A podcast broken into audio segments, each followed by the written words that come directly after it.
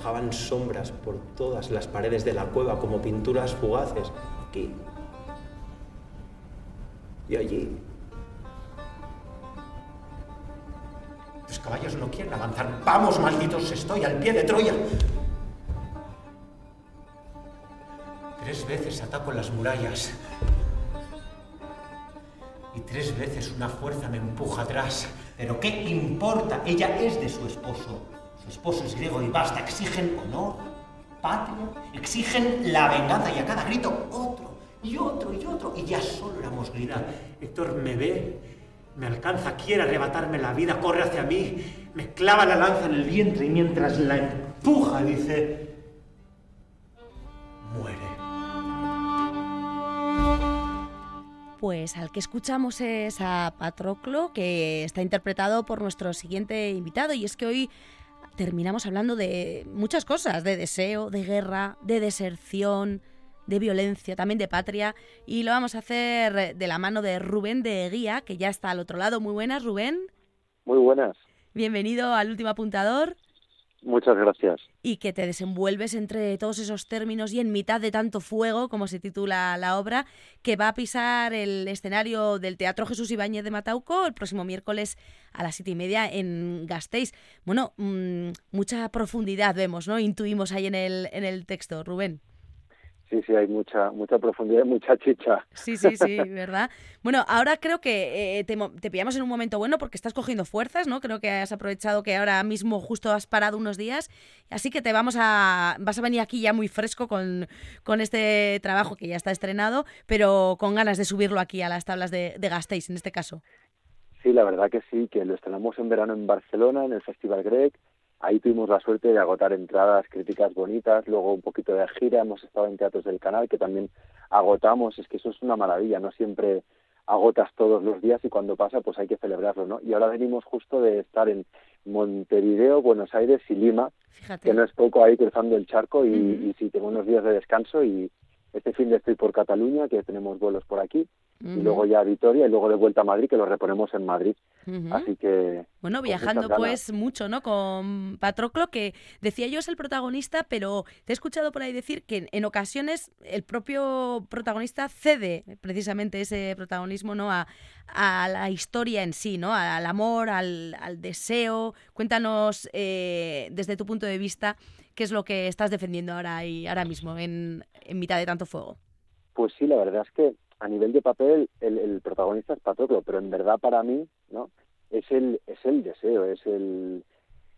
Hay muchas cosas, ¿no? Porque por suerte Alberto Conejero, como gran autor que es, uh -huh. eh, escribe con muchas capas, ¿no? En, en un primer término quizás pueda estar el deseo, pero también hay mucha rabia, hay mucha, lo que, de las cosas que más me fascinan de este, de este Patroclo, que es un personaje que, que lo ha sacado de las sombras, de, en el reducto ese de, de la manada de los raros, de los de los extraños, de los que no encajan y tal, lo pone en el escaparate para tomar las riendas de su vida y de su lucha y, y no ponerse en el lado de la víctima, sino en el lado del, del guerrero, ¿no? Y curiosamente en esa disidencia, en esa, en ese, en esa fuerza guerrera, también cuestionar el sentido de la guerra y de muchos patrones que, porque la guerra de Troya es verdad que es como un punto de partida, ¿no? O hablar de Patroclo, pero pero en presente hoy en día también nos encontramos en situaciones que vemos que muchas guerras estallan por unos mecanismos que son los mismos que hace miles de años o en este caso que vienen de la ficción. Pero es una ficción que nos apela a nosotros porque de, es, es, una de las guerras que nosotros usamos para, para, para contarnos a nosotros mismos, ¿no? ya sea en el cine o en la poesía o en la literatura en general, los los mecanismos son los mismos, la manera de narrar las guerras son las mismas que desde esta de Homero, ¿no? Sí, es como un, un, triste ejemplo, ¿no? La guerra de Troya tan traída y tan llevada pa para lo que vemos eh, al orden del día, vaya. Patrones totalmente, que se repiten. Totalmente, eso es una de las reflexiones más bonitas de Alberto que decían los ensayos. Bueno, es que una de las funciones del arte es recordar, ¿no? Recordar y decirnos que aunque el arte no pare ninguna guerra, eh, pero está ahí para recordarnos. Ah, mencionas a Alberto, Alberto Conejero, que es el autor, recordemos, Premio Nacional de Literatura Dramática ah, en, 2019, ni más ni menos. Y también hay otra pata junto a ti, que eres el único en escena, creo, ¿no? Pues es el director, Xavier Alberti. Entonces, entre los tres, cuéntanos, eh, bueno, cómo, cómo habéis dispuesto este en mitad de, tanto fuego. Tres talentos hemos leído por ahí en un espectáculo, bueno, pues que, que tú nos estás desglosando y que cuéntanos cómo ha sido darle forma y trabajarlo verdad que hay, hay, más gente en el equipo, pero eh, con estos dos, con Alberto Conejero y Xavi Alberti, ya da para, a veces en coloquios o, cuando hay encuentros con el público, pero vendrán los dos, pero vendrán los dos, y yo alguna vez digo de coña, pero realmente quieres que vengan los dos, si con uno ya tienes para tres días de seminario, no, no juntes a los dos, que con uno va es que los dos son, tienen una cabeza espectacular, tienen una capacidad. A mí me fascinan los dos porque tienen una, son muy artistas, a la vez que son muy inteligentes, ¿no? Y esa mezcla es muy bonita, porque a veces los artistas somos más sencillos o usamos más la intuición. Es verdad que en la dirección o en la escritura hace falta no solo intuición, sino mucha sabiduría y ellos dos la tienen y generosamente la comparten. Y tú que estás ahí aprendiendo y disfrutando de ellos es un regalazo. ¿Habías trabajado anteriormente bajo, no sé, algún texto de Alberto o, bajo la dirección de Xavi?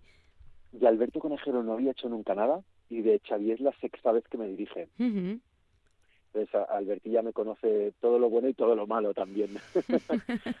bueno, sabe por, por, tanto por dónde llevar a este personaje de, de Patroclo, que, que, creo que además en, en, el teatro en el que, al que vas a acudir, a Jesús Ibañez de Matauco, vas a tener esa cercanía ¿no? con el público que creo que en, en esta historia mm, ves hasta, bueno, muy necesaria, ¿no? O que por lo menos muy potente y que va muy a favor de obra. Sí, es verdad que lo hemos hecho en, teatros grandes de 500 personas y también funciona, ¿no? También ahí yo creo que como actor ya te colocas distinto si estás en una sala con 100 espectadores o de 500, ¿no? Claro. O si estás a la italiana elevado o estás más en otra concepción de espacio donde el primer espectador está a un metro. Es verdad que esta historia es tan íntima o tiene momentos de tanta intimidad, porque luego tiene momentos muy cañeros de guerra y de épica, ¿no? Pero es verdad que para los espacios, los momentos de intimidad, la cercanía es maravillosa y hay mucha gente que sale y te dice, es que me lo estabas contando a mí. Mm. Y dices, bueno, no os veo a todos porque hay algunas filas que se me quedan oscuras, pero sí que hay una voluntad desde la dirección y luego mía de ejecución de ir mirando a los ojos de los espectadores en muchos momentos para contártelo a ti, ¿no? Hay una voluntad de, de cero espectacularidad y más de una persona que te cuenta lo suyo. Por eso lo del principio que hablábamos, ¿no? que es Patroclo, pero podría ser un guerrero en Ucrania o alguien que ha tenido una pérdida reciente. Es muy bonito porque hay mucho del amor, pero también mucha gente que ha tenido pérdidas, a mí me han comentado cómo les ha pelado, porque no deja de ser también una historia de alguien que ha perdido a alguien. Mm. Lo que dices, ¿no? A cada persona que vaya a verlo le toca en un sitio diferente, ¿no? del alma, de una experiencia, también lo que tiene el arte, ¿no? Eh, eh, que te toca, pues quizá no sabías, o sea, te están contando una historia lejana quizá a ti, pero que de repente eh, tiene un punto de unión, ¿no? Con tu historia. Sí, totalmente, esa es la maravilla, ¿no? Como que ves un cuadro, yo no sé mucho de pintura, pero te plantas delante de un cuadro y dices, no sé por qué este cuadro de Francis Bacon, de un personaje religioso, me está pelando, algo me mueve dentro y no tengo ni idea de ni de pintura ni de históricamente quién es, pero hay algo en el arte, ¿no? Que cuando te dejas y tienes un mínimo de sensibilidad, que la tenemos todos, por descontado, ¿no? Te dejas llevar y es verdad que hay gente, pues si conoces más de la Ilíada o lees mucha poesía o, o vas mucho al teatro, pues o estás muy comprometido con la política, pues hay aspectos de este espectáculo que te llevan a un sitio a otro. Pero es que Alberto escribe como escribe, ¿no? Que, que aparte de que estudiar el texto es una maravilla, los dos meses que estuve ahí estudiándomelo, que luego te apela a muchos sitios distintos. Y a mí cada día, pues, antes de empezar, pues, pues me agarro a uno de ellos, ¿no? Para, para enchufarme un poquito como actor y entrar conectado y es que tiene muchos aspectos distintos y todos muy potentes, la verdad. Y antes mencionabas que acabáis de venir de esa gira de los mares, ¿no? ¿Cómo ha sido también eh, vivirlo pues en Montevideo, mencionabas Buenos Aires, Lima, tiene que ser también un público muy diferente quizá, o no tanto, o lo que dices, al final estamos todos unidos por, por un mismo hilo, ¿no? Y, encuentras eh, los mismos ojos mirándote. Pues sí, yo tenía esa curiosidad, sobre todo porque tiene más, por simplificarlo un poco, que no es tan sencillo, pero en plan, la parte de relaciones afectivas, ¿no? De amor y todo esto, pensaba, a nivel internacional digo yo que en el mundo funcionamos más igual. Pero luego toda la parte más de guerra o de patria, de construcción de la identidad política, digo, en cada país tenemos un contexto y un pasado reciente muy distinto, ¿no? Lo que es patria en España a lo mejor es distinto en, en Argentina o guerra, ¿no? Incluso en la propia España, ¿no? Eh, la palabra patria ya puede variar, depende de quién la escuche. Sí, sí, totalmente, sí, sí, sí. Y con connotaciones muy distintas, ¿no?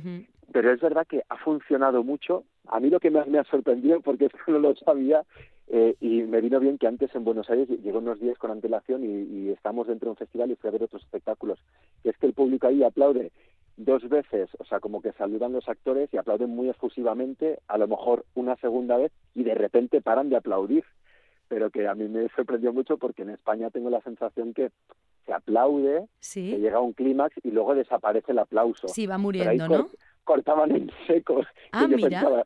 ¿Qué les ha pasado? ¿Son bipolares o qué? Pero ¿y, cómo coreografían las cómo, cómo se ponen de acuerdo para cortar el aplauso? O sea, es un Pues aplauso eh, finito, ¿no? O sea... Sí, sí, pues no lo sé, pero me dijeron, no, no, es que así es muy típico. Y dices, pues igual los raros somos nosotros, ¿no? Esa, esa cosa de, de los raros, ¿qué es los raros, no? Pues, claro. pues depende de donde te coloques tú, como normal. Ah, mira. Pero no, no, me- eh, bueno, como sorpresa, ¿no? Porque luego es verdad que, que todo, todo llegaba. Ya depende más del individuo que de que del colectivo. Bueno, pues curiosidades que has ido viviendo por ahí en esta ocasión tan lejos como en Buenos Aires, pero ahora tan cerquita como en Vitoria-Gasteiz el próximo miércoles 6 de marzo a las siete y media, que aquel que quiera o aquella que quiera que Rubén de Guía le mire a los ojos y le cuente esta historia eh, en el personaje de Patroclo en mitad de tanto fuego, bueno, pues que se pase por el Jesús Ibañez de Matauco y que disfrute de- del trabajo, que vaya muy bien, eh, Rubén, nos vamos a ir con también en mitad de tanto fuego precisamente, nos meteremos de nuevo para ir escuchar de nuevo tu voz y meternos un poquito en la historia. Ha sido un placer compartir esta charla y nada, espero desde el último apuntador te seguiremos y si vuelves al País Vasco por aquí estaremos esperándote. Muchas gracias. Eso espero que soy muy fan del País Vasco. Perfecto. Oye, el apellido dice algo. No sé si tienes algo de vasco por ahí en antepasados. Es que, sí, el apellido es vasco porque por parte de mi abuelo ¿Sí? un tío venía de ahí. Ah, mira. Y si hay algo, y hay una parte de mí, yo me siento un poquito ahí, yo en el norte me siento muy a gusto, la verdad. De No verdad, por además. la, no solo por la comida, sino también por el punto salvaje de la naturaleza, las playas, la- las montañas, me- hay algo que me conecta mucho. A ver si te da tiempo a disfrutarlas pues en esta incursión y como dices, te sientes un poquito vasco, la verdad, nunca mejor dicho, porque guía precisamente es eso, Sí, ¿verdad? Sí, sí. Bueno, pues ahí te veremos eh, mm, defendiendo la verdad de Patroclo y ha sido, como digo, un placer. Rubén de Guía, hasta la próxima. Hasta la próxima. Agur, agur. Me da miedo que quieras morir joven. Me da miedo que mueras.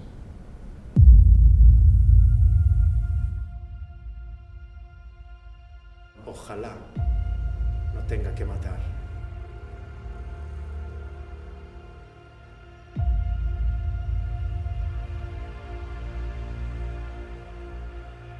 Aquiles, ¿es verdad lo que dicen de ti? ¿Qué dicen de mí?